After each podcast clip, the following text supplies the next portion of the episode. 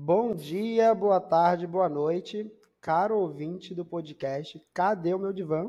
Estamos nós aqui novamente, Carlos César Lira e o meu amigo Moisés Santos, para mais um episódio desse podcast. E nesse episódio, estávamos esperando, confesso, por esse episódio, a geração offline. Vou contextualizar os ouvintes. Moisés é da década de 80, eu da de 90, não ri, para, seriedade. Eu da década de 90, Moisés da década de 80, então a gente ainda usufruiu muito, né, do período onde a vida era vida e só, não tinha metaverso, não tinha mundo paralelo, não tinha fake news. Bom, tinha, mas era mentira e a gente contava na cara dura na mesmo. Na época a gente chamava de né? caô. Exato, e era na, na cara dura. Carioca. Eu, por exemplo, não conseguiria contar um caô porque eu começo a sorrir quando eu minto. Olha só, tô mentindo sobre tá isso. Mentira, é isso. Mas enfim, né? Era uma outra época. A, a, a vida corria num outro ritmo porque não, não tem só a ver né, com a vida online, mas também Sim. com a quantidade de coisa que fazíamos à época. Tudo se desenrolava no outro tempo. E aí, o ouvinte pode estar se perguntando o que isso tem a ver com psicologia de massa. Tudo. O que isso tem a ver com psicanálise? Tudo. Porque a massa está inclusa né, nesse mundo online, nesse mundo mais conectado. E o que tem a ver com a psicanálise, já dissemos isso em outros episódios, a psicanálise é uma ciência do seu tempo. Então, é, daqui a 100 anos, quando estivermos todos vivendo no metaverso paralelo totalmente, como já vou até jogar a indicação do filme, como tem um filme chamado O Jogador Número 1, né, Nossa. onde vai onde vai estar todo mundo ali nos seus guetos, isolados e tal, e o mundo vai ser online. A psicanálise ainda fará sentido porque enquanto houver pessoas, ou enquanto houver inconsciente, haverá psicanálise.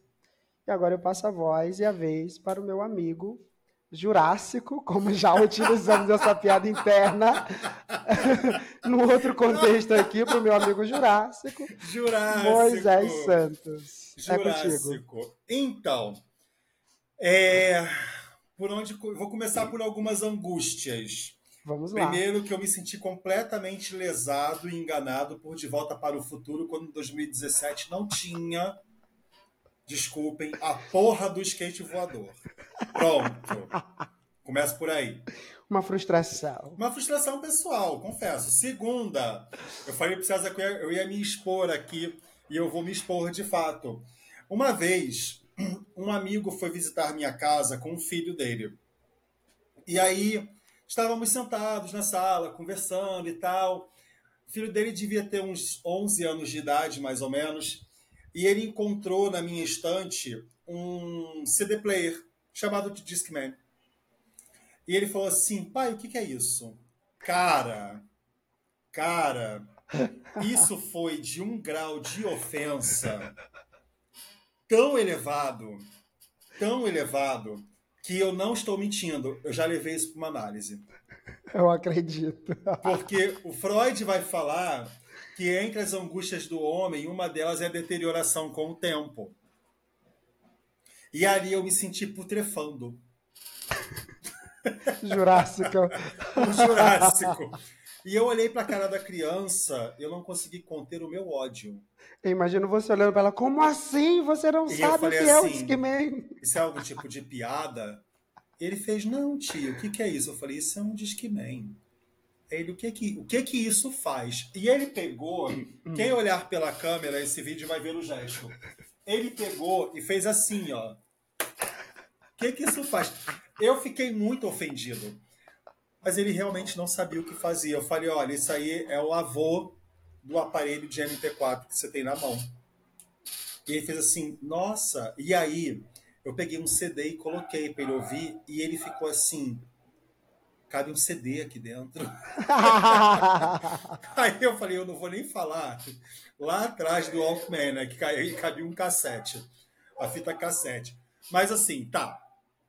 Exposições à parte, dramas à parte. Por que, que eu estou falando sobre isso, né? O que, que mudou é, éramos menos angustiados e a tecnologia nos deixou mais angustiados. É, Para quem está na casa dos 30 anos, é basicamente a última geração que viveu antes das redes sociais.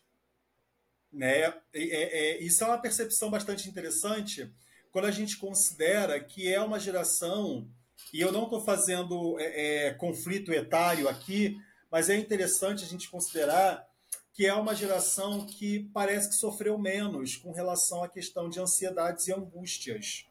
Não quer dizer que hoje não esteja sofrendo. Protelou, procrastinou esse sofrimento. Hoje a galera com 30, 40 anos está ficando angustiada do mesmo jeito, ansiosa por conta da tecnologia também na sua mão. O tempo é, te alcança, né? Isso, o tempo como. te alcança, né? E, e, contemporaneidade é isso, né? Tá, com o tempo. É, e é muito interessante como essa galera se, entre aspas e muitas aspas, se deixou contaminar por isso né? Porque antigamente, eu vou dar um exemplo. Isso aqui vai ser uma aula muito uma aula. Olha, eu dando aula. Olha. Olha o professor Lato Fábio. Olha lá, professor Pascoalete. É. Isso aqui vai ser um episódio muito nostálgico. Porque também tem um fator, né? Por exemplo, quando eu era criança, eu me lembro de enviar carta e ter que esperar pela carta chegar. E eu lembro que eu não ficava ansioso, porque eu não sabia se ela ia chegar. Né? Quando ela chegava, vinha aquela ansiedade de abrir a carta e ler. E aí, quando terminava a carta, era tipo: caramba, mas não tem mais nada aqui depois disso? Se eu quiser saber de mais coisas, eu vou ter que escrever de novo. E eu já pegava e escrevia. Escrevia novamente naquele mesmo momento para já enviar no dia seguinte para os Correios. Eu trocava muito cartas com as minhas tias, né, quando eu era criança, pela questão da distância geográfica. E aí a carta chegava, enfim, eu tinha lá de novo aquela emoção. Mas era isso. Né? Era isso. Era exatamente isso. Eu não tinha por que deixar de ser uma criança feliz que não ia brincar com os meus brinquedos esperando pela carta que um dia poderia chegar. Ou não, como várias não chegaram. Né? É, é, e isso era um fator muito interessante. É, com o tempo, a gente olha para hoje mandou uma mensagem num aplicativo WhatsApp da vida, deu a barrinha azul, não me o respondeu quê? por quê. Como assim? Você tá online Passou não de viu? três segundos e você não me respondeu ainda. Três segundos já virou muito tempo. Olha que angústia que a gente se colocou. Sim. É, aí eu fui lá e tirei a barrinha azul do meu WhatsApp. Eu não uso. Vai ter que esperar sim. Porque eu vou avançar no tempo. MSN, o Messenger. Você tinha que esperar a pessoa estar online para te responder. Tinha que esperar. Era, e quando você estava ali no meio de uma conversa, a pessoa saía, ficava offline. Ou a conexão caía. A conexão caía. Gente, eu tive internet de escada, vocês não conhecem barulhinho.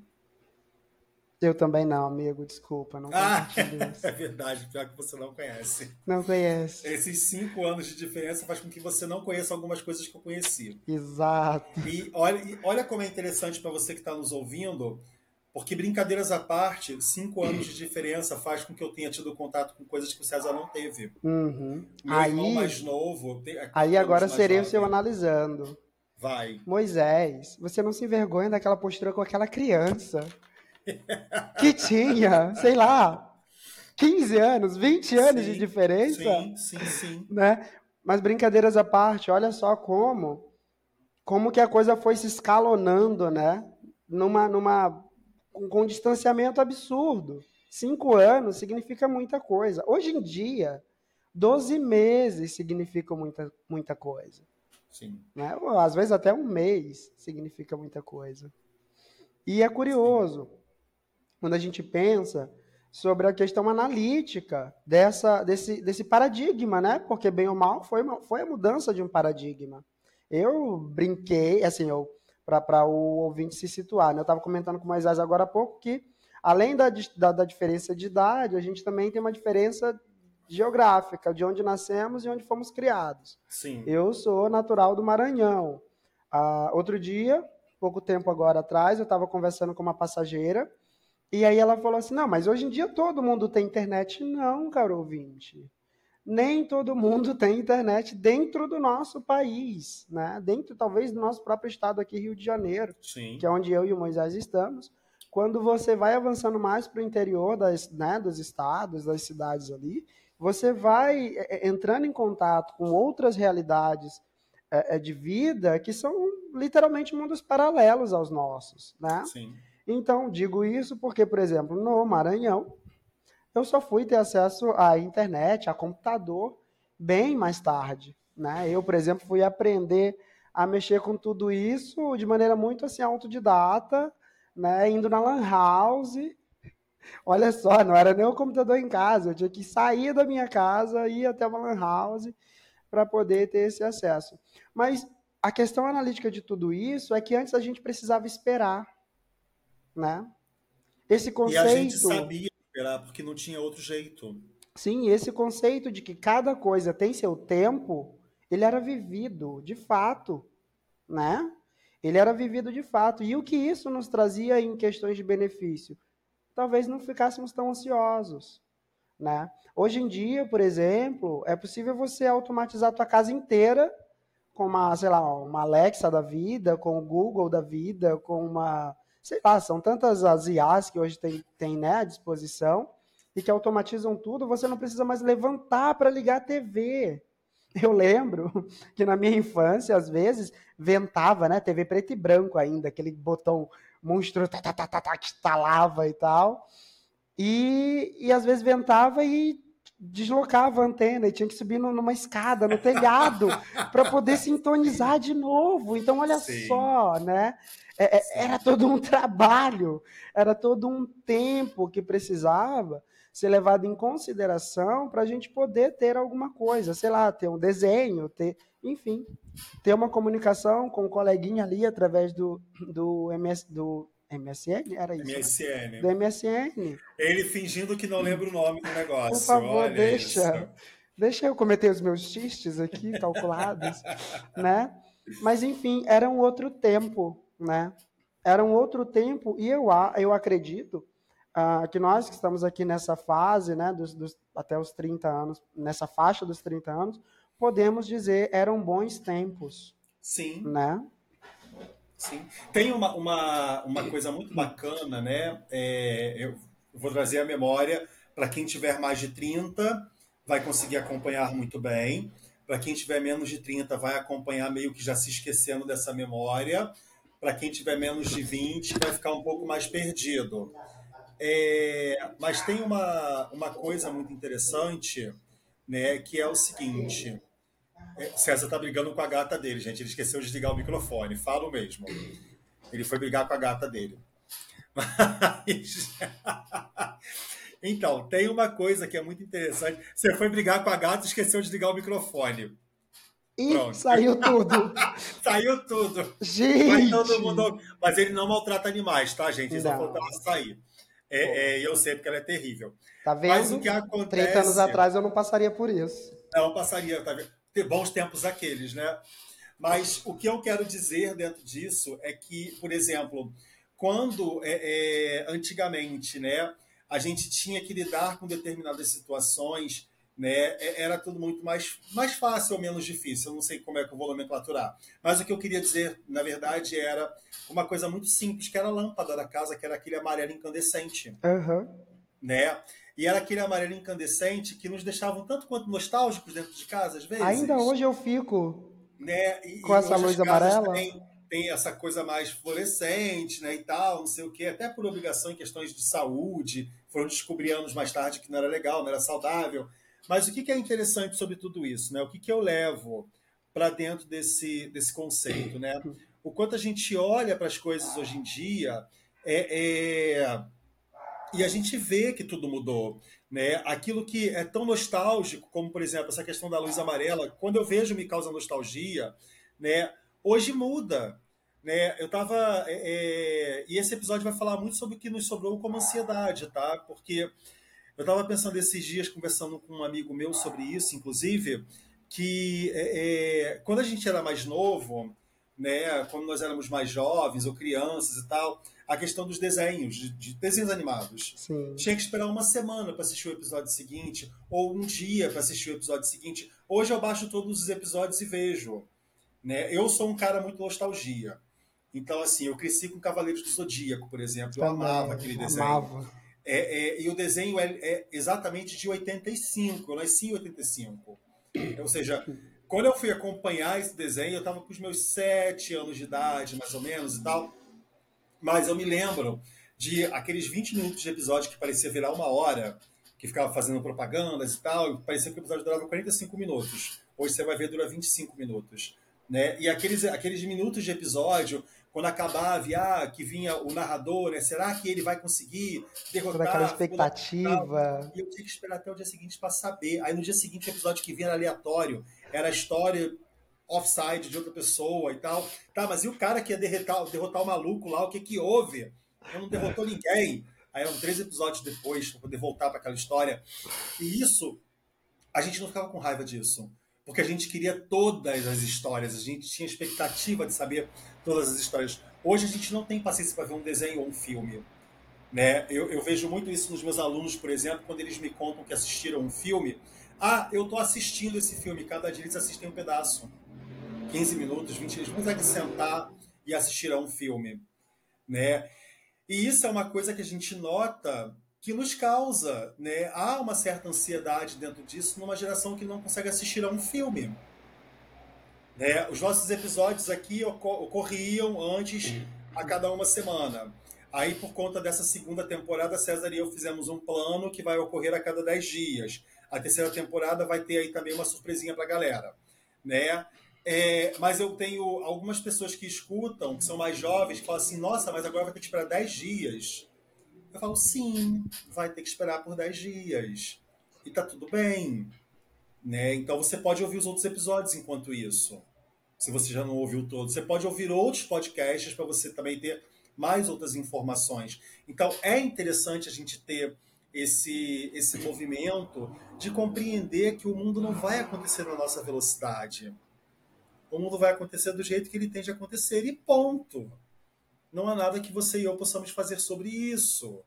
Nossa ansiedade não vai acelerar o tempo. Além de aceitar, né?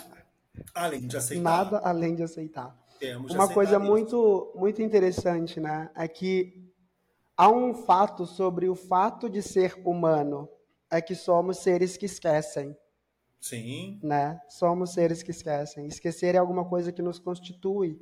E talvez, até para falar né, de maneira muito analítica, talvez até por isso é, é, é, é, a gente cometa os mesmos erros sucessivas vezes. Né? Porque dificilmente a gente consegue lembrar que já passou por situação difícil, situação semelhante, né? E é difícil mesmo a palavra. Não é? Ela, o difícil saiu antes da hora, mas era isso. Sim. Por uma situação semelhante de, de, de, semelhante dificuldade, né? E aí, mas como era com outra pessoa, no outro lugar, e a gente pensa que não tem relação, mas tem, né? E, e é curioso quando a gente leva isso em consideração, porque é como se fosse um outro mundo, né?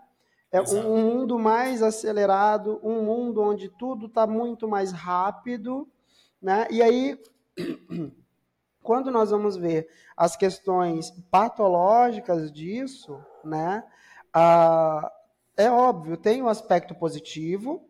Hoje em dia, ah, se eu quero consumir um conteúdo, se eu quero aprender, tá tudo ali à mão, é tudo muito fácil, né? Eu posso acessar conteúdo, sei lá, da biblioteca de Harvard através do meu telefone na palma da mão. Mas uma coisa que é interessante de notar é que assim, todo esse avanço, todo esse acelerar das coisas, ele foi feito de uma maneira tão brusca, tão rápida, que ao invés de nos alimentarmos dos benefícios que isso traz, a gente tenta escapar disso.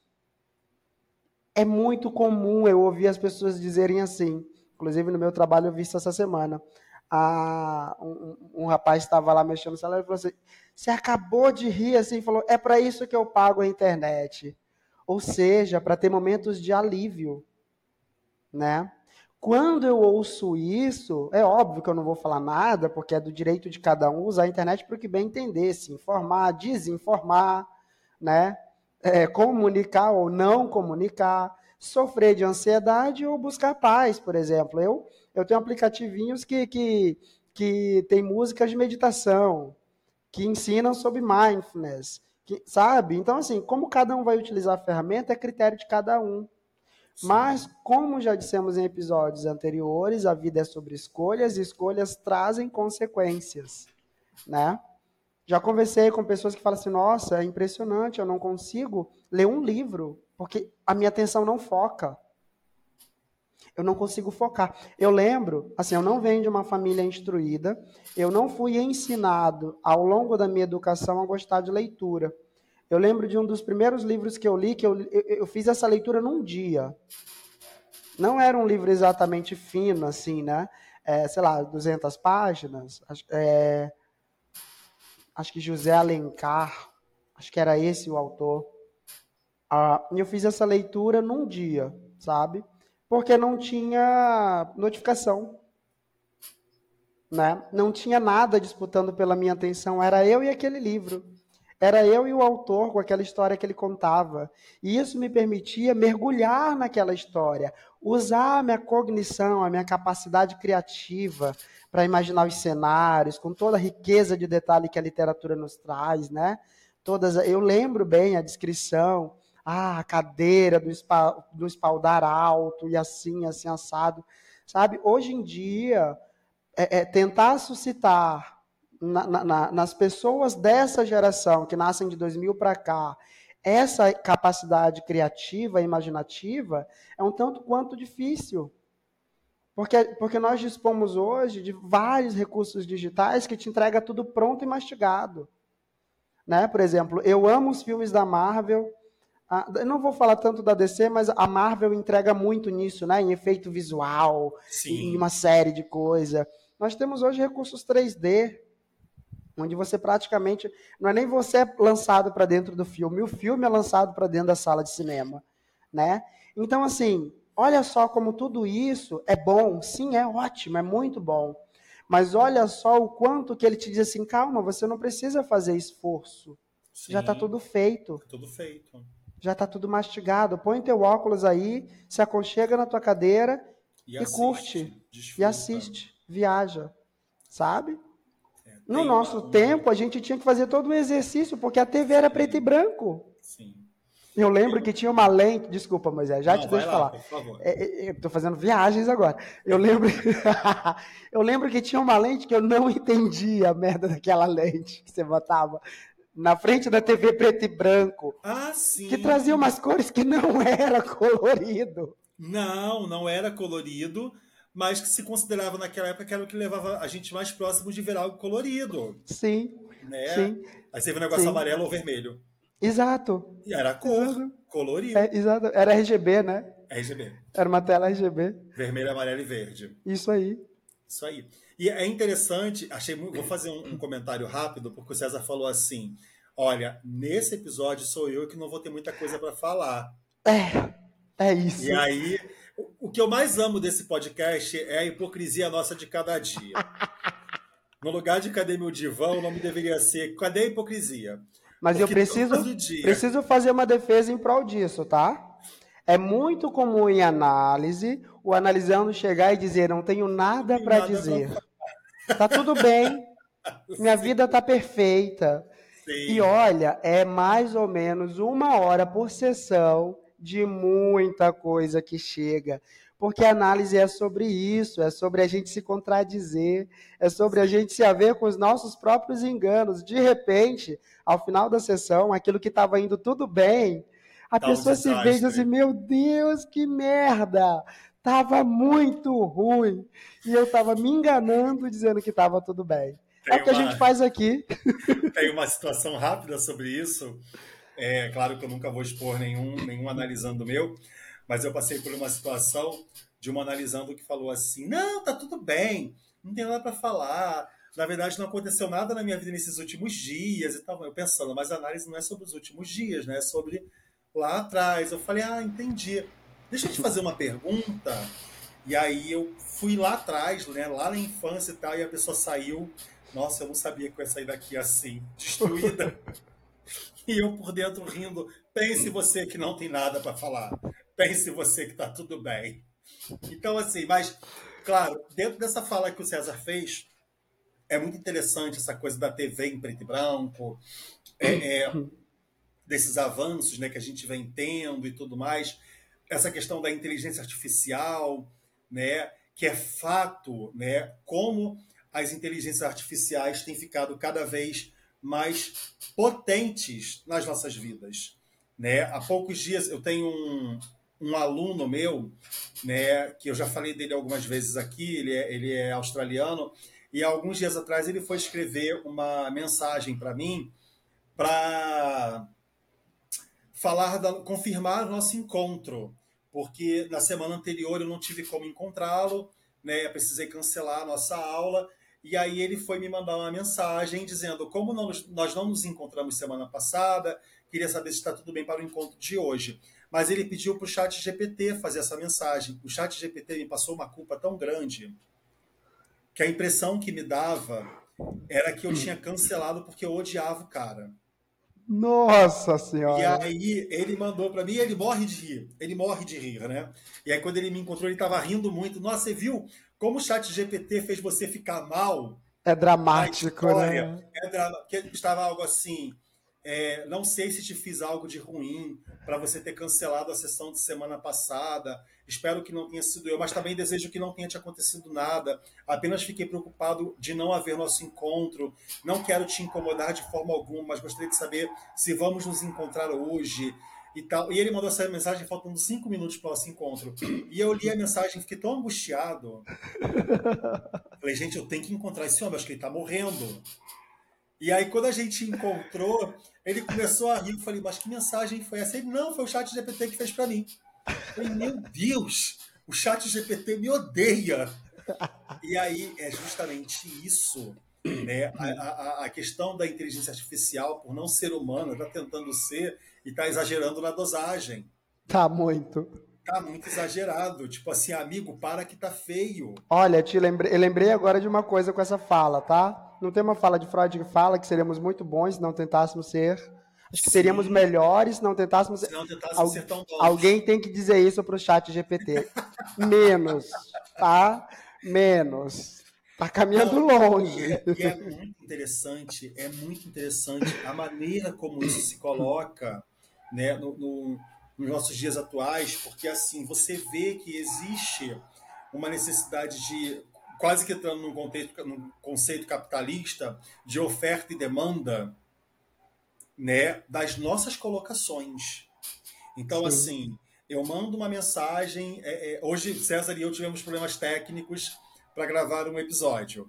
E aí, é, é no meio da gravação, em 20 minutos de gravação, a minha tela travou.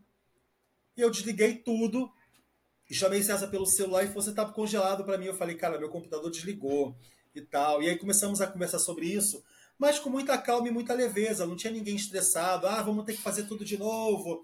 Não, a gente vai fazer tudo de novo morrendo de rir duas vezes. Sempre. A gente já falou assim, ó, o que a gente falou já não vai rolar. Já vai foi. sair completamente diferente. E assim foi e não deixou de ser bom. Né? E é justamente sobre isso, porque é essa leveza das coisas, de não estar criando uma expectativa num fator externo que pode se romper, quebrar e dar errado, que é a tecnologia.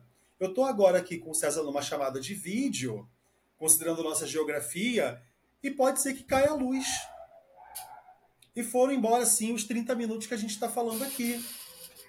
E aí a gente vai fazer o quê? Não tem como a gente voltar de onde a gente parou. A gente não vai ouvir 30 minutos de episódio, ah, então vamos continuar a partir daqui. A gente vai começar do zero. A gente quer entregar para você que está nos ouvindo uma coisa legal, relaxada e tranquila, e não vai ter ninguém estressado. Isso. A gente vai fazer isso com toda a leveza do mundo. Não quer dizer que sejamos perfeitos e não tenhamos nossas desditas. A gente tem. Nós temos nossas questões. Tem dia que não tá legal. Né? Eu já deveria ter gravado episódio alguns dias. Eu passei por uma cirurgia na boca, não tive como gravar. Não era uma coisa assim, ah, eu não quero, não, eu não tive como. A semana pré-cirurgia, eu estava super nervoso pela cirurgia e o pós-cirúrgico cheio de dor. Então eu não tinha como fazer. E não teve o César assim, ó, temos que gravar, vamos lá, tempo. Não, o máximo que ia fazer ia se atrasar para o ouvinte. Né? E é isso. Então, assim, essa leveza né, que a gente tem de não ter que corresponder expectativas. Porque, na verdade, falando da questão da geração offline, e eu não estou tentando puxar sardinha para um passado e dizer que ele era melhor que o presente, mas as expectativas eram menores. O contexto era outro. O né? contexto né? era outro. Então, assim, não se geravam tantas expectativas.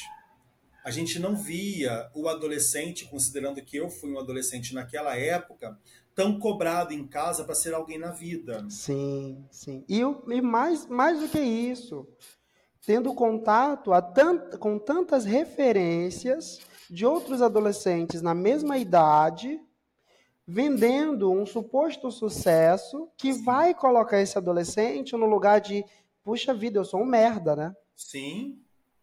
Que vai Tem colocar eu... o adulto também. Sim, sim, claro. E aí aquilo, eu estou trazendo a questão do adolescente, por quê? Porque esse adulto possivelmente vai conseguir, bom, pelo menos é, é, é mais provável, né? Que ele tenha recursos, embora enquanto psicanalistas sabemos que não é bem assim, mas deveria ter mais recursos para lidar com isso, mas não tem. Não tem. Né? Então, antes eu não tinha contato com isso. Antes, na, na Moisés não tinha contato com isso. Na nossa adolescência, a gente estava em contato com o quê? Com outros adolescentes que estavam no mesmo time que a gente. Sim. Né? Então, olha só como que isso também minimiza essa pressão psicoemocional que a gente vai sentir. Sim. Né? Até mesmo esse, esse, essa, essa ideia de competitividade, de produtividade, né? Sim de produtividade. Então, assim, era outro tempo, a expectativa, o contexto era outro. Não podemos dizer, acredito que seria muito equivocado, dizer ah, que era melhor ou pior, porque não cabe juízo de valor. Não. Né? Era, um outro, era apenas outro era contexto. Diferente. Era diferente. Era diferente. Né?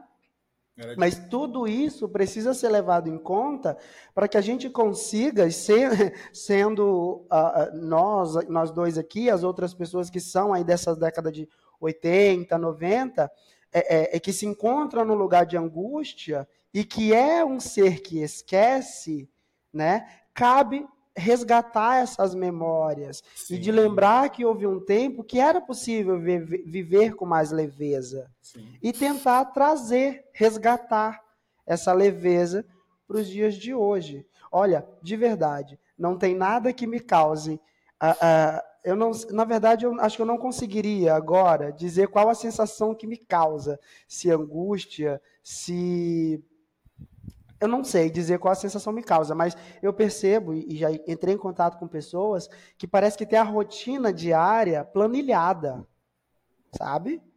Às 7h30 tomar o café, às 7h32 está, sei lá, brincando, sabe? tudo cronometrado. Imagina o caos que é isso, porque a vida é imprevisível. Sim. Como disse um amigo meu no início de um projeto que a gente fez, a vida não tem script, né? E, e aí, cruel, quem diria é, isso? Mas, pois é, né? Quem será que foi? E aí, quando a pessoa choca com essa realidade, ela cai, Mas ela é quebra. essa queda. Pode ser, Antes de libertar como ela. foi para você? Me fala Antes de libertar ela angustia. Me fala, como foi para você? Angustiante. Aflitivo. Mas olha, olha que coisa interessante isso que você fala, né? É, essa questão do, da pessoa planilhada. É, é, uma das coisas que a gente vê muito em análise é que adultos, né, que hoje em dia tentam ser muito controladores, né, foram, normalmente, enquanto crianças, lidavam muito com ordens muito diretas. Você tem que fazer isso, você tem que fazer aquilo. Ah, nem sempre os pais, os seus, os seus é, é, cuidadores, eram de fato controladores. Tinham alguns que podiam ser até descontrolados. E aí dava o tiro reverso, né? Sim. Não, eu não quero esse descontrole, então eu vou controlar tudo que está à minha volta.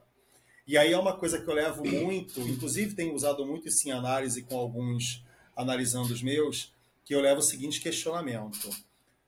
Você não consegue controlar o seu intestino quando você está com diarreia. Você não vai controlar o mundo à sua volta. Sim. A gente não pode controlar o nosso cocô.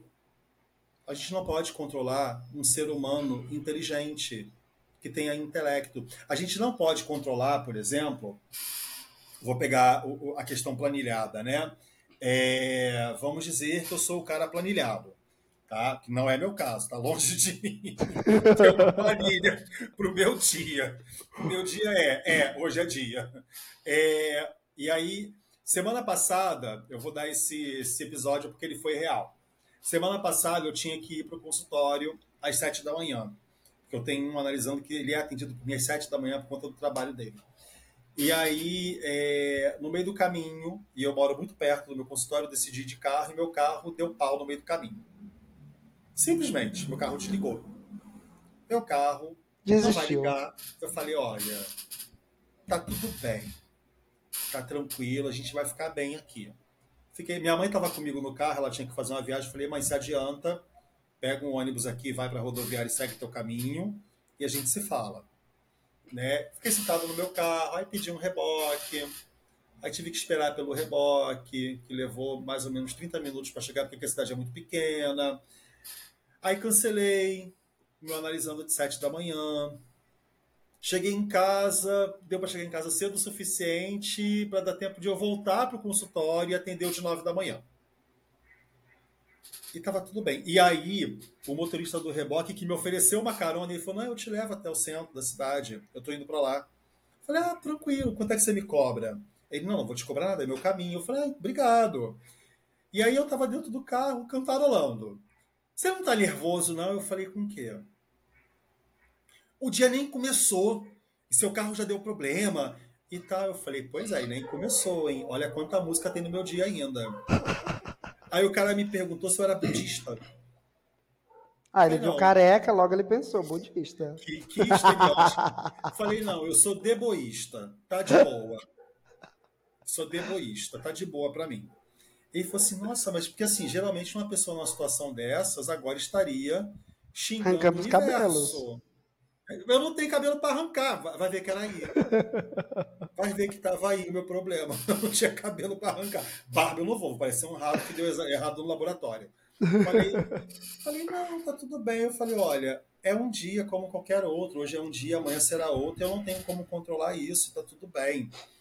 Mas é claro, quer dizer que eu sou assim sempre? Não, tem dias que eu vou ficar com raiva e tá tudo bem e tal. Mas é porque naquele dia eu não tinha nada para me preocupar e estava tranquilo para mim. Agora, é um fato que, gerar, e talvez tenha até a ver com o tempo de onde eu venho. Porque, sei lá, eu nasci em 85, cara. Eu nasci em 85. Tá entendendo? Enquanto o César fala que eu, eu não tive também uma família de muitas posses e abastado intelectualmente. Não tive. Meu pai era um mero trabalhador, minha mãe uma mera trabalhadora mas eu sempre gostei de ler, por exemplo. Né? Influência da minha mãe. O César acompanhou minha mãe na Bienal do Livro e viu quantos livros ela comprou. Gente. Né? Minha mãe é surreal com leitura. A gente procurava ela, ela estava na banca lá, olha, procurando desconto, é. preço. É. cheio de sacola. Cheio de sacola. Depois, depois de mil sacolas, não quero mais nada. Eu falei, porra, o que mais você quero quer? mais nada, isso. Né? Então, assim, eu fui à Bienal, comprei três livros. Minha mãe comprou a Bienal. Então, assim, claro, devo muito da minha influência de leitura à minha mãe, tá? Mas assim, eu venho dessa geração que eu lia. O que era a minha distração? Era ler. Quando os filmes da Marvel vão se lançar no cinema, por que, que eu vou amar tanto ver? Porque eram as revistas em quadrinhos que eu lia. E eu lia mesmo. Eu tinha as revistas em quadrinhos. Eu conhecia as histórias. Quando eu começava a contar para os meus amigos assim, não, essa história vai acontecer isso e isso. Mas como é que você sabe se o filme não foi lançado? Porque eu li os quadrinhos. Tipo, eu tava lá quando essa magia foi criada. Jurássica desculpa. Entende? E, assim, e aí veio o meteoro que caiu na minha direção, que foi tecnologia. Exato. Pronto, Exato. achei meu divã. Foi o meteoro tecnológico. O que acabou com o meu dinossaurismo foi a tecnologia. Porque se pegarmos uma outra pessoa da geração do ano 2000 para cá, ou mesmo uma pessoa planilhada, como o nosso exemplo, numa situação dessa, angústia pura. Sim. Acabou.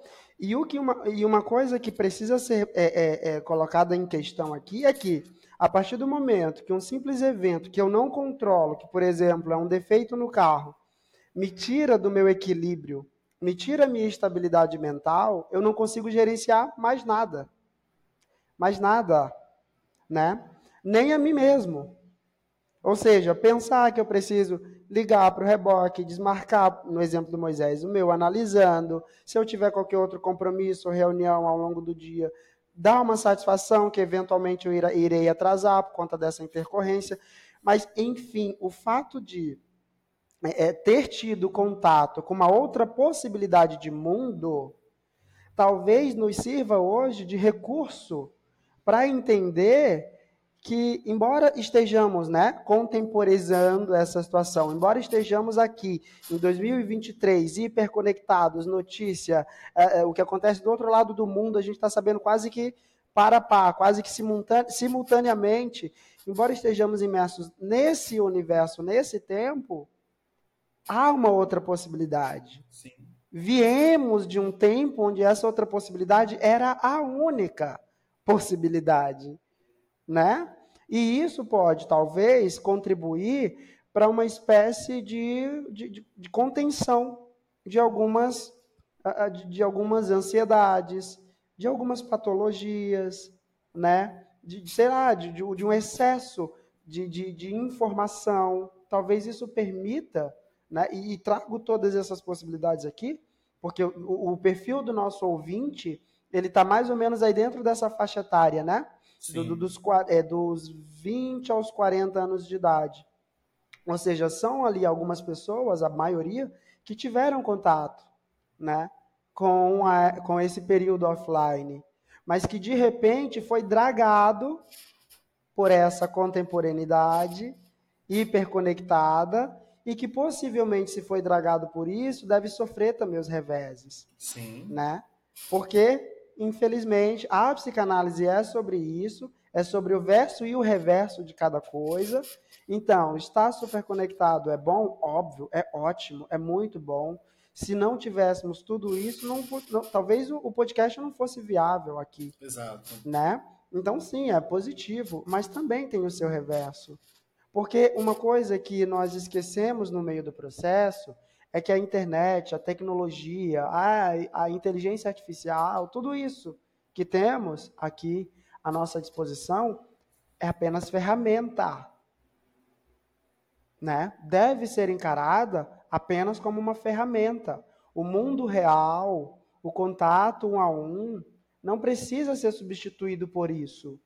Eu posso aproveitar, uh, sei lá, um, um café de frente ao meu amigo sem precisar da tecnologia. Afinal de contas, olha só, não há barreiras ali. Estamos no mesmo espaço geográfico, estamos um de frente ao outro, podemos conversar.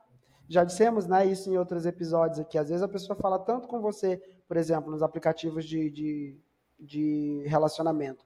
A pessoa faz todo um questionário com você dentro do aplicativo que quando o, quando o encontro de fato acontece, não tem mais o que saber. Ela esgotou, né? Toda aquela possibilidade de saber sobre o outro. Sim. Eu né? falo tudo... muito sobre isso. Eu falo muito sobre. Conclui sua fala, eu vou falar sobre isso. Concluí, continue. eu falo muito sobre isso quando eu converso com, com amigos meus com relação ao conhecerem sites de relacionamento, conhecerem aplicativos. Porque tamanha é a ansiedade de saber que essa relação dará certo que a última coisa que vai acontecer possivelmente é que ela dê certo. Sim. Porque na hora do encontro, tá. E aí? O que, que você vai me falar de você que eu já não saiba? Entende? Com, não que seja uma obrigação, tá? Mas com o que agora você vai me surpreender ou com o que será que eu vou te surpreender? O que, que a gente tem para dizer um ao outro que vai funcionar como um elemento surpresa que vai garantir que a gente ainda se sinta de alguma forma atraído?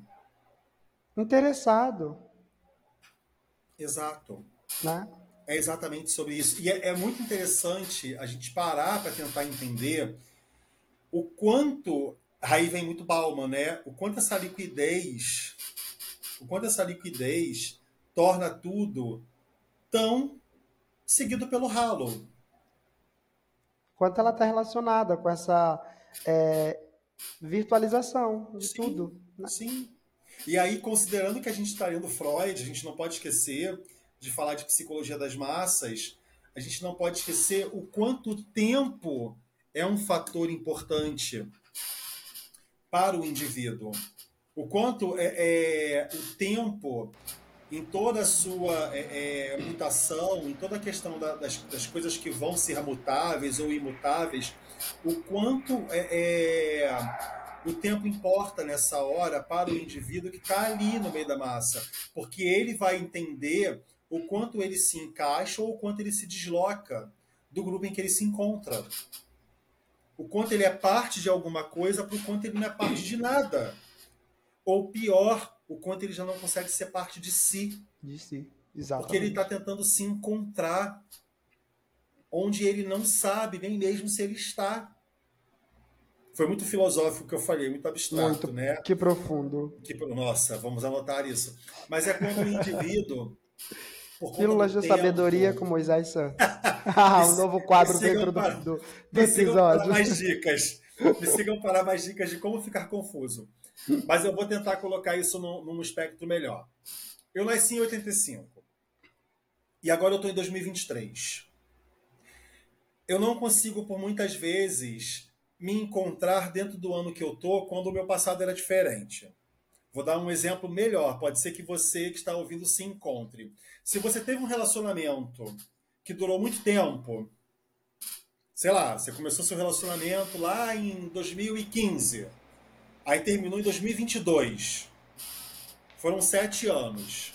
Aí hoje, quando você se encontra solteiro, como é que você flerta de novo? Porque em 2015 os aplicativos para relacionamento não eram Era como outros. estão hoje. Era diferente.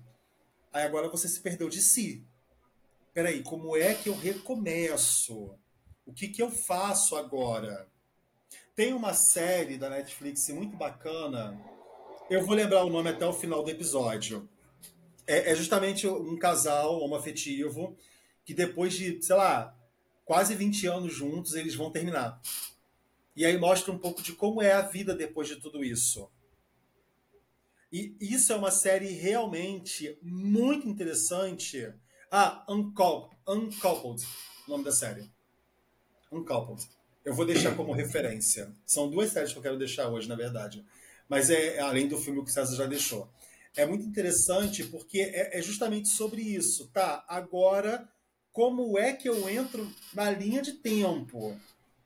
É, agora que eu voltei para a linha do tempo, como é que eu participo dela? E aí eu já não sei como participar, vem a angústia. Como é que eu interajo com tudo isso? Como é que eu né? interajo né? com tudo isso? Agora vem a angústia, porque antes não era assim. Lá atrás a realidade era outra. E aí agora como é que eu entro nessa realidade? Como é que eu vivo esse momento? Será, pegando uma frase muito bacana que a gente usou-se muito ultimamente, será que esse momento é meu?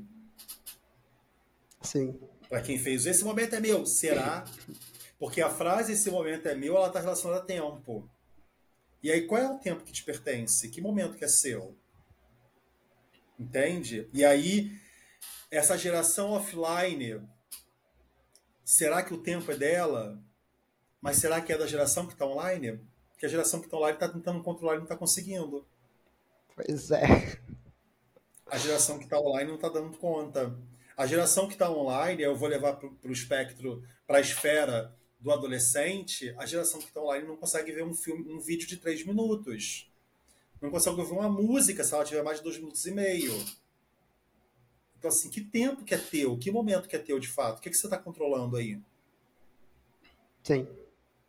São todas coisas que suscitam uma reflexão e é uma reflexão necessária.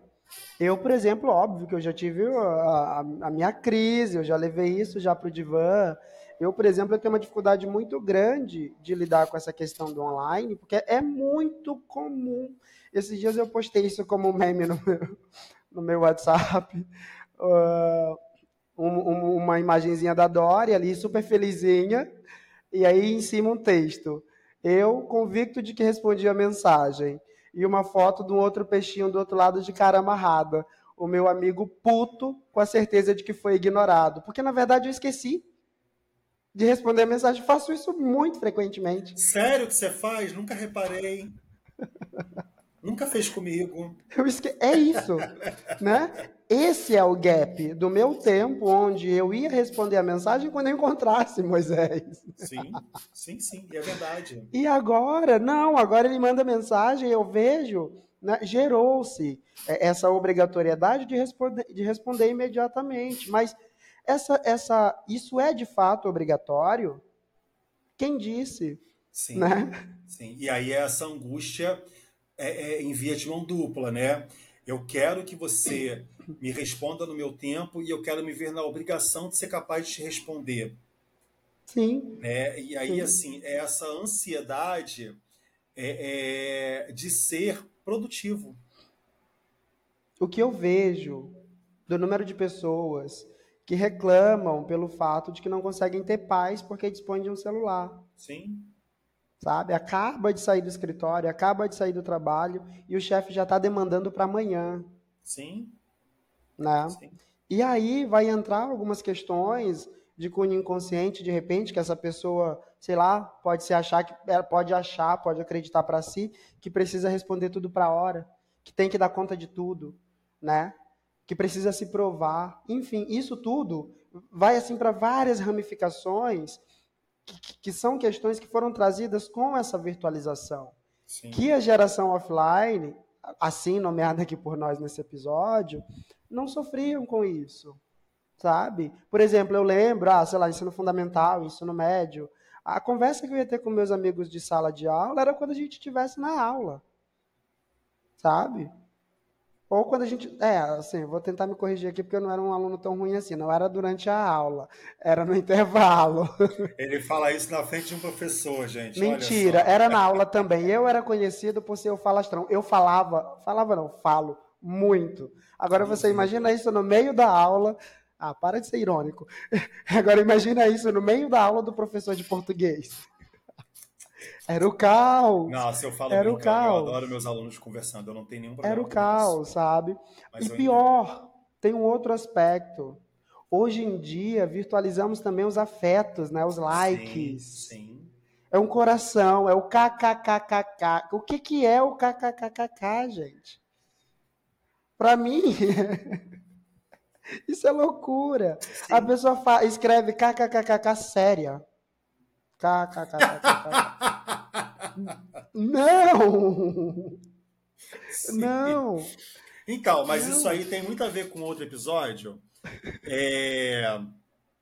O episódio sobre a questão do que toleramos. Porque uhum. isso tem um pouco a ver com a questão da convenção social. E falou algo engraçado, eu tenho que mostrar que eu ri. Aham. Uhum. Eu não achei graça nenhuma. Tô cheio de ódio, pensando em um monte de coisa que não tem nada a ver com você também, mas é, ele, eu tenho que responder essa convenção social. Preciso rir, porque de alguma forma ele tentou ser engraçado. Né? E aí, assim, claro que quando a gente se conhece muito bem, a gente sabe. Mas deu uma piada pro César, ele botou um hahaha, não, não riu. Não riu. Que cretino. Né? A gente sabe porque na minha comunicação com o César, se vier o riso, vem uma mensagem em seguida. Sim, e aí a gente de fato gente interagiu com aquilo. aquilo se for um kkkk ou esmaiozinho de riso, a gente Sim. sabe. E baixa interação aqui, hein?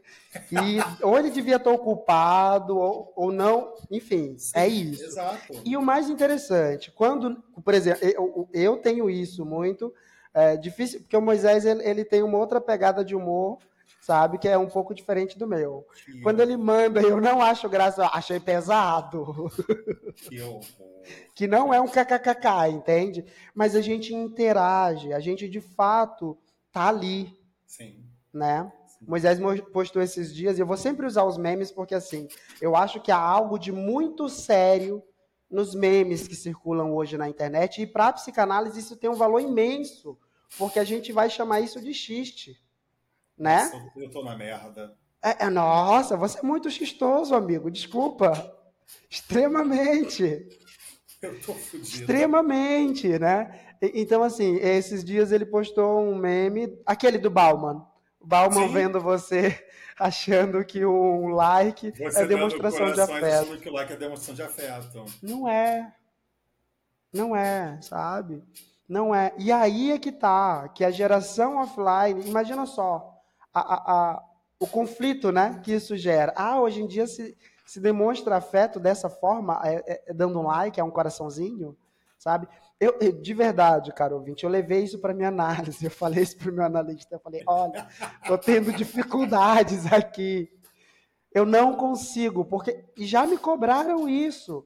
Nossa, quando a gente está presente, parece que tem uma conexão e não sei o que e tal, mas quando a gente está distante, você não responde no WhatsApp. Eu disse, mas é porque a gente está distante, né? Vamos nos dar o direito ao espaço Sim. que não só é geográfico, mas também é do momento que cada um precisa. Sim. Porque, por exemplo, provavelmente, provavelmente não, porque eu não sou do tipo de pessoa que fica toda hora no WhatsApp. Então, assim, eu poderia dizer que agora meu celular está pipocando de mensagem. Não tá. Porque as pessoas que estão na minha agenda sabem que não adianta pipocar ali. Eu vou responder quando eu quiser, Sim. sabe? As Sim. coisas que são importantes já foram feitas por mim de segunda a sexta, hoje é domingo. Sim. Sabe? Tenho, tenho uma coisa interessante sobre isso, que é a seguinte: as pessoas que convivem comigo, quando eu entro num momento que eu sei que eu vou me desconectar, eu tenho cinco pessoas, ou talvez seis pessoas. Nunca, nunca aconteceu com o César, porque ainda não, não cheguei nesse momento. Mas se acontecer, ele é uma dessas pessoas que vai estar. Não assim, desconecta de mim, né, amigo? Ah, que fofo. Assim, se precisar falar comigo, me liga. Ah, nunca. A nossa ligação. Não, se bem que a gente faz chamada de vídeo. É, não, mas eu digo assim: se eu estiver ocupado e você mandar mensagem, eu não responder. Ah, sim. Mas você é a pessoa que vai ter essa mensagem, olha só. Sim. É, eu preciso ligar para Moisés porque eu já sei que ele desconectou o celular. Ele está conectado na linha telefônica. Isso é engraçado, na internet, né? Ele não tá. Porque, porque na nossa comunicação acaba que a gente fica muito assim, né? Há, semanas em que, tipo, sei lá, Moisés manda mensagem para mim, eu levo um dia, dois para responder. Aí. Quando não o contrário, mas isso não gera obrigação. Sim. Mais importante, isso não gera angústia, não gera culpa. Não, até, porque geral, até porque geralmente a gente está zoando um com o outro, mandando meme, coisa assim, sabe? Sim, e quando exato. é algo de muito importante, a gente faz a chamada de vídeo, mas não gera essa obrigação. Olha só que legal isso, né? Talvez essa seja uma compreensão uma facilidade na comunicação entre duas pessoas que vêm de um tempo em comum. Né? Que vêm de um tempo em comum. Já aconteceu de eu mandar mensagem para pessoas que nasceram de 2000 para cá e a pessoa, nossa, me ignorou. E nem foi. Bom, pode ter sido isso também. Eu posso ter ignorado? Posso. Pode ter. Possivelmente eu ignorei. Mas a pessoa, ela, ela me cobra isso com, com ressentimento. Chat GPT causando culpa aí. Né? Ó. Com ressentimento. Mas assim, eu não vou sentir essa culpa, porque se de repente eu só não respondi na hora porque eu não tinha o que responder. Ou porque eu precisava de um tempo para elaborar uma resposta para o que me foi perguntado, né? Mas hoje em dia se sofre muito essas pressões né? Que, por exemplo, a geração que já nasce super conectada, que já nasce já sem precisar esperar. Sim. Ela não precisa e, esperar é, nada. Olha, olha que interessante, né? Uma geração que nasce sem precisar esperar. Como assim? Esperou para nascer? Foram nove meses. Nove meses, sim. Porque eu estou olhando pelo lado da psicanálise, porque a vida começa na, no ato da concepção. Sim. Foram nove meses. Esperou sim. Esperou, claro que esperou.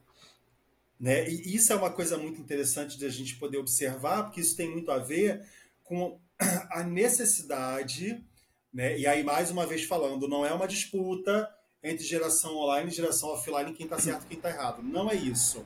Mas é a gente observar que a geração que, tá, que nasceu nesse processo do online, ela não nasceu para esperar.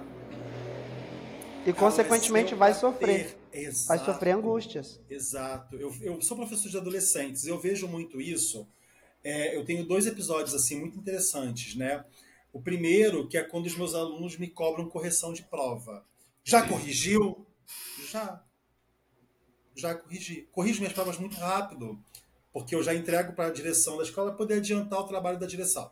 Já corrigiu? Já. Qual foi minha nota? E assim, não é uma crueldade da minha parte, mas é meio que uma domesticação de que você tem que aprender a lidar com o tempo. E eu falo assim: olha, seus pais vão saber no boletim. Que vai levar em média um mês para chegar. Não, mas o senhor não vai dar a nota? Não. Não vou. Porque o seu responsável legal é o seu pai e sua mãe. São eles que vão receber, não é você. Entende? E eu posso, claro que por muitas vezes eu dou a nota, eu não sou um professor que tortura o aluno. Mas quando eles vêm com muita sede ao pote, não. Seus pais vão receber. E o outro extremo que eu tenho é o aluno que não quer receber sua nota, porque ele acha que assim, não, foi um desastre, foi ruim em tudo que eu fiz, então eu não quero é, é, saber da minha nota. E eu respeito, eu não vou impor nota no aluno, dá teu jeito, lide com isso, eu não faço isso.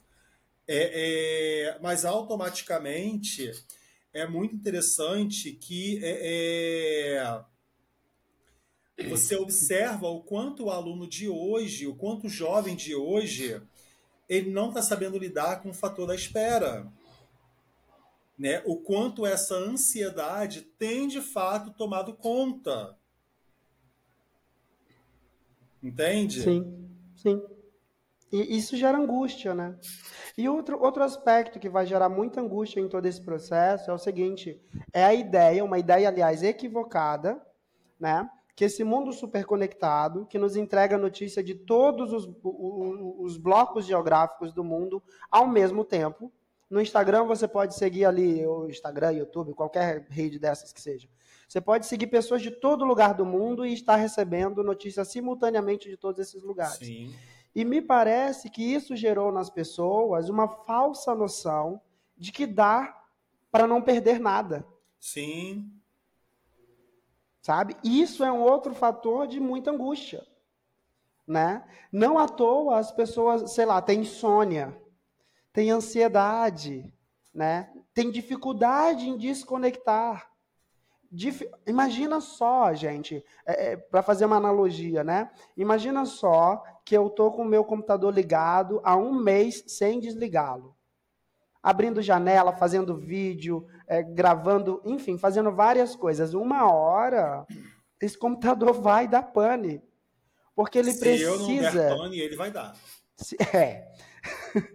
Porque ele precisa de um momento para quê? Para poder descartar o que tem que ser descartado, armazenar o que foi salvo, né? E aí eu estou fazendo essa analogia porque hoje em dia o que eu particularmente noto é que as pessoas têm muita dificuldade em fazer esse processo, né? Primeiro, de seleção do que de fato é importante estar consumindo, né? De armazenagem, de se dar o tempo, que geralmente é feito através do processo de sono, né? De se dar o tempo para armazenar tudo aquilo que foi consumido ao longo do dia. E aí o questionamento que eu faço é: o que você anda armazenando? Né? Porque está diretamente relacionado com aquilo que você consome. O que você anda armazenando? Olha, de verdade, a, assim, até hoje eu costumo falar isso. É, é, é, se em algum momento eu começar a ter insônia, para mim é um sinal de alerta muito grande, porque a minha dificuldade é acordar. Uhum. Uma coisa que eu amo é dormir. Amo dormir. Eu lembro bem que na minha adolescência minha mãe dizia o seguinte: ela me forçava, aliás, dormir à tarde, porque ela dizia que era importante para o meu crescimento. Só que eu não gostava, porque eu queria ficar brincando no quintal.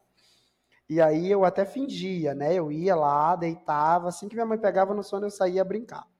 E era todos os dias ela brigava, porque eu tinha que ter dormido.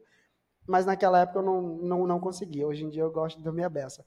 Mas enfim, é, é, é eu nunca, nunca, é, é, é, na adolescência, de quem vem aí da, do, do ano, dos anos 80, 90, era muito natural, porque a gente recebia pouca informação, né? A informação que a gente tinha era aquela que estava onde nós estávamos. Sim. E ponto. Se eu estava na escola, a informação que eu estava recebendo era da escola. Se acontecesse alguma coisa em casa, eu só ia saber quando eu chegasse em casa. Né?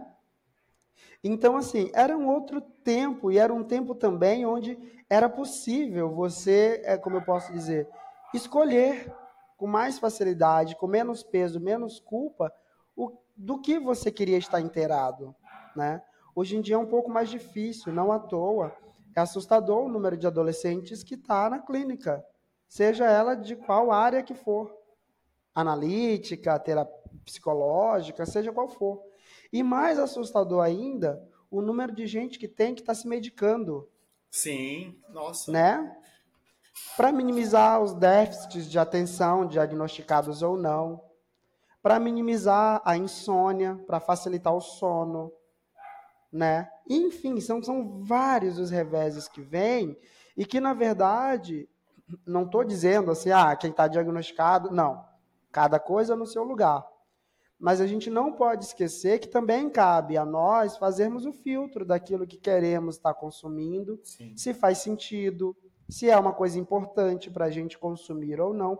Eu, particularmente, assim, sou uma das pessoas mais desinformadas que você pode imaginar. Por quê? Eu deixei, por exemplo, de ver TV em 2016. Não vejo TV. Não, não, eu acho que eu devo ter o quê? Umas cinco ou seis contas de e-mail. A maioria é spam. Tem pouca coisa importante ali, sabe? Eu tenho uma amiga que é, é, chega a ser vicioso o processo dela em ficar conferindo caixa de e-mail, sabe? É vicioso, toda hora ela tá. E o cara que está vendo, não, tô vendo se chegou algum e-mail, algum e-mail importante.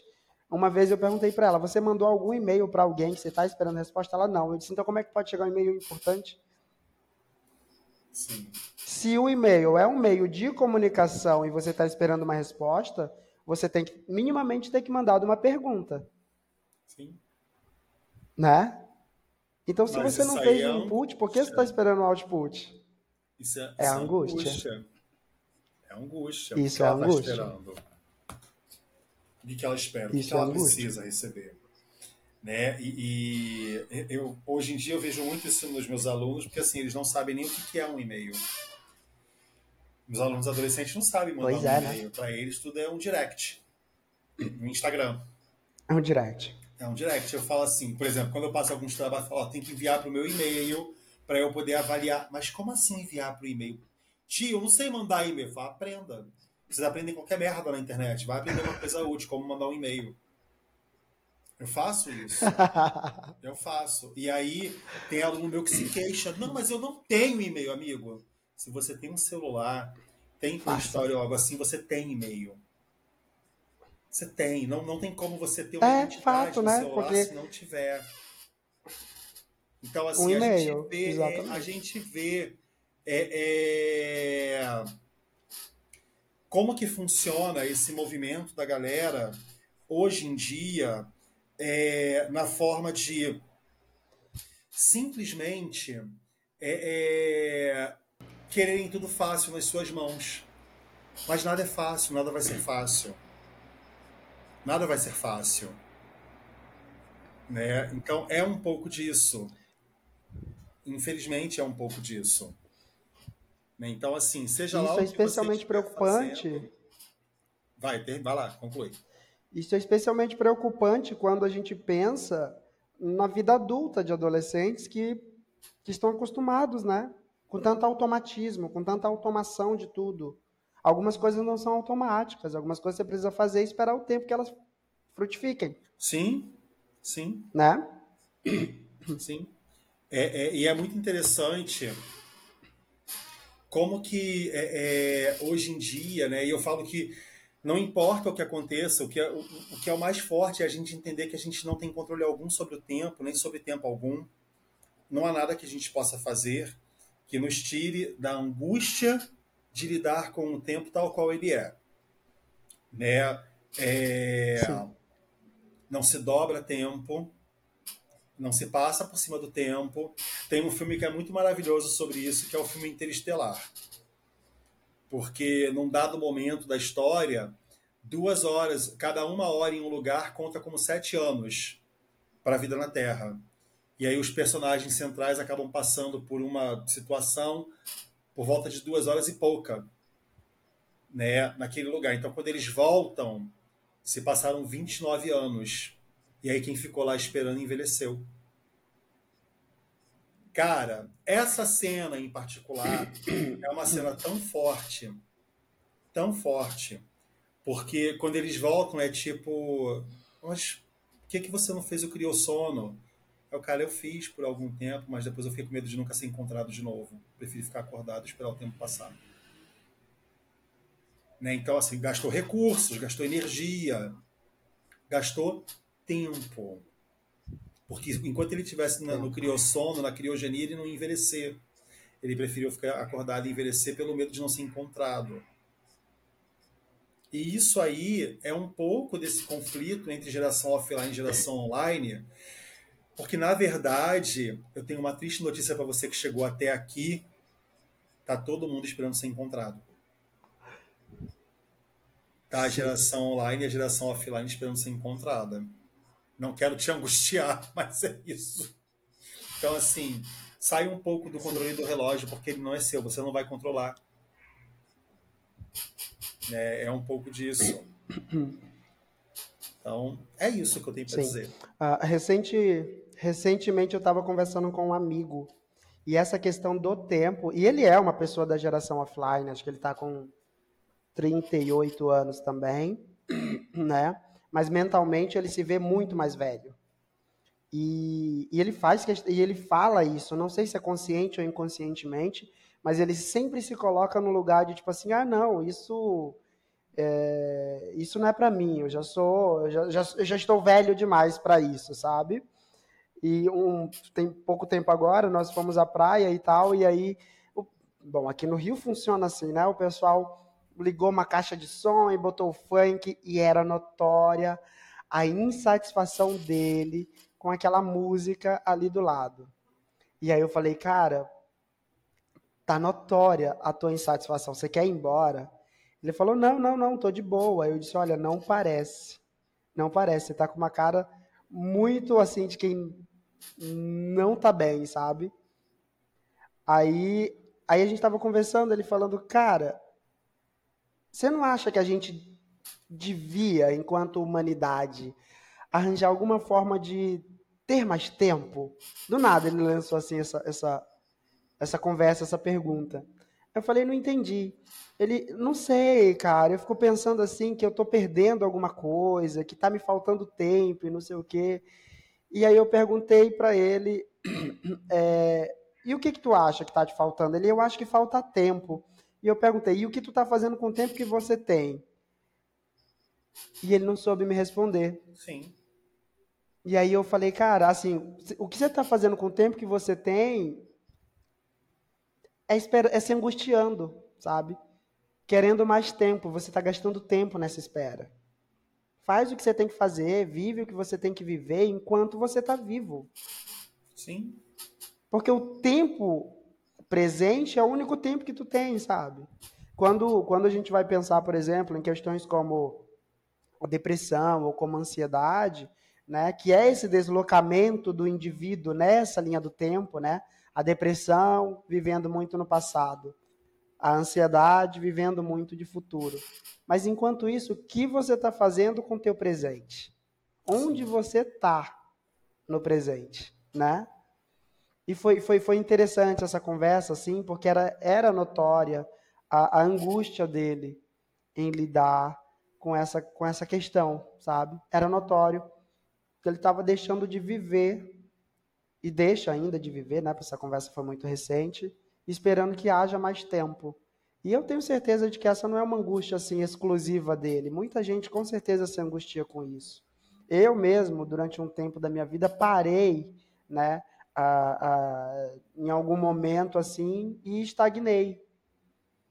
E era justamente por isso, porque por esse conflito, né? Puxa vida, eu venho de um tempo em que as coisas acontecem em outra velocidade. Do nada agora eu sou obrigado, eu sou jogado no ritmo louco, frenético, num looping, onde seja produtivo, faça mais, saiba de tudo. Eu não dou conta. Eu não dou conta. E a minha angústia, particularmente, ela, não vou dizer que ela deixou de existir, mas ela foi minimizada, ela foi para um nível tolerável quando eu entendi que existe assim, existe o tempo do relógio e existe o meu tempo. Eu costumo dizer que eu sou uma pessoa lenta. Eu faço as coisas no meu tempo, sabe? Então, assim, ah, tem as demandas, eu vou, vou ver o que é prioritário e o que não é, vou tentar, ah, é, é, vou tentar fazer no tempo que me cabe mas não vou, não vou é, é, é, exigir de mim para além do que eu posso dar, para além do que me é possível dar, é, é, sem perder a minha sanidade, sem perder a minha saúde mental, sabe? E, e sei lá, acho que é, essa é uma reflexão que se deve ser feita, porque eu acredito que tem muita gente, né? Como Moisés acabou de dizer, que está tentando se, ser encontrada, está tentando se encontrar e não sabe por onde começar, né? Sim.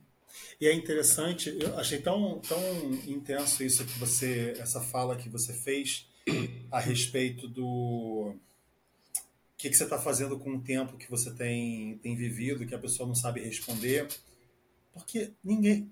A verdade, o que eu vejo muito é que quando as pessoas são colocadas em xeque, elas não sabem o que responder para essas questões. elas não sabem Sim. o que dizer é, é, sobre esses momentos. As pessoas não sabem como lidar, porque isso toca numa ferida. Né? É, é, isso toca numa dor. Né? Isso aí acaba tocando é, é, numa, numa coisa que o outro não espera. E na verdade é muito disso. Né? Quando a gente é colocado em xeque, quando a gente é colocado em evidência sobre coisas que a gente pensa, que a gente sente, e mais forte do que isso, psicologia das massas, coisas em que a gente acredita. Quando alguém nos coloca em xeque sobre isso, a gente desparafusa. Sai tudo do lugar. Sim. Sim. E é isso. E o bom desse desparafuso é que ele te permite uma reorganização. Sim. Sim. Né? Exato. Exato. É isso. É isso. Gente, esse episódio final tá. Esses últimos episódios estão intensos. Olha, tá. Não para é, de melhorar. Não para de melhorar. Indicação? Você falou do filme. Sim. O jogador número um. jogador número um. É uma. É uma a história, né? Um, é uma história distópica, onde as pessoas. onde o mundo. É, físico, né, o mundo real, chegou num nível de, de desinteresse, de falta de atratividade tamanha, que as pessoas é, optaram por viver só no virtual. E uma coisa que eu acho super legal desse filme é que já não é tão distópico assim, né? Não. Já não é mais tão distópico assim, porque metaverso está aí uh, por enquanto, né? Nós ainda vivemos uma boa parcela do nosso tempo no mundo real, mas já, já foram feitos casamentos no metaverso, já há pessoas que trabalham né, com seus avatares e tudo. Uh, então, assim, eu achei massa esse filme justamente por essa, por essa proximidade com o nosso tempo atual, com o nosso tempo real, né? E o, o final do filme ele traz um desenrolar que é super que é super interessante assim, que traz uma reflexão, se for visto, né, se o filme for visto com os olhos de refletir, é possível tirar uma reflexão bem rica, bem interessante assim da, da história do filme, que é a gente encontrar no final das contas aquilo que é importante para a gente, né? Ah, aquilo que tem de fato valor, né? Ah, e aí e não tem outro modo. Aquilo que é de fato importante, aquilo que de fato tem valor, só estará no mundo real, só estará no presente. Não estará no passado, não estará no futuro, só no presente. Por mais que a tecnologia esteja avançando, ai, metaverso e rede social e tudo mais, você só vive num lugar, no presente, presente e no mundo real. Exato. É, é, eu vou fazer é, três indicações aqui. Pegando a jogada de filme, vou falar de Interestelar. É, e série, eu falei de Uncoupled, né, que é essa questão dessa essa briga com o tempo, né, de você viver uma vida muito regrada no tempo e de repente, depois de muito tempo você estar num novo tempo e não saber como lidar com ele. E a outra série que eu vou recomendar, porque é uma das melhores séries do mundo sobre a confusão do tempo, é a série Dark. Para quem nunca viu, eu recomendo Não. muito Dark. Apesar das brincadeiras Fantástica. e as inúmeras piadas sobre a série pela confusão que ela causa, ela não perde a beleza e a graça que ela tem, porque a série é realmente muito boa. Né? E a série, é, a série é alemã. Então, quando você assiste na língua alemã, a forma que o cara vai narrando, você pode não ser falante de alemão, mas você viaja bonito na forma que ele fala, porque ele tem toda uma, uma dicção tão é tão interessante a forma como ele vai narrando em alemão. Você vai entrando naquela aquele idioma esquisito que você não conhece, da forma que ele é falado, a sonoridade. Professor de letras, né? Eu amo sons, né? E aí a sonoridade daquilo ali você vai encaminhando, sabe? É muito forte. É muito forte, de verdade. Então, é uma recomendação que eu faço, é a série Dark, né? É isso. A gente fecha por aqui com esse episódio incrível. Eu amei esse episódio. De verdade. E a gente se vê no é, próximo. É isso, exatamente isso.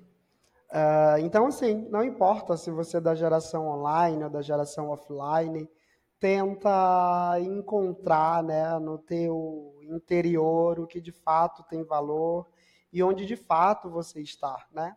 Às vezes a gente até faz um esforço muito grande para tentar se encaixar, né? Mas eu acho que antes de tentar se encaixar naquilo que é externo, é importante que a gente consiga encaixar internamente, né? internamente. Né? é, dentro de cada um, encontrar aquilo que é importante para si, seja online, seja não, seja hiperconectado ou acessando esporadicamente, é encontrar aquilo que é o teu time, né? Independente do tempo em que você tenha nascido, o tempo em que você está é o tempo atual e é o que tem para viver. Até a próxima. Até a próxima, galera. Beijo para todos.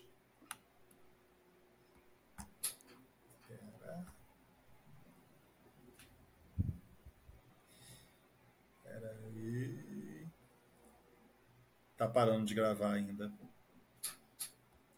Eu, eu acho tô que puto, que eu não tô vendo o vídeo. Ruim. Parece que eu tô falando sozinho. É, espera um pouquinho, que eu acho que a minha internet deu ruim. Ah.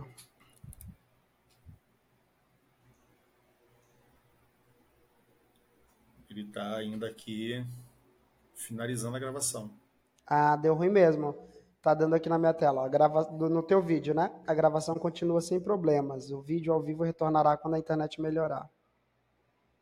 Mas será que é a tua ou a minha? Deve ser a tua, né?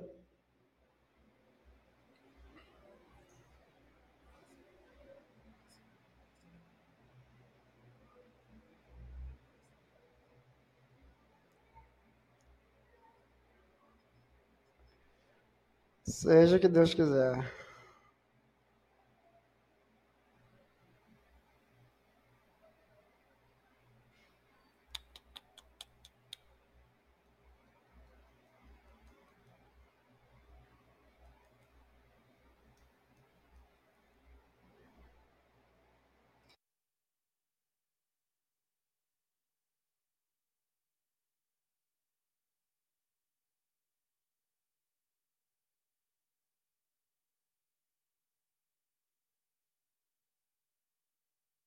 O que aconteceu?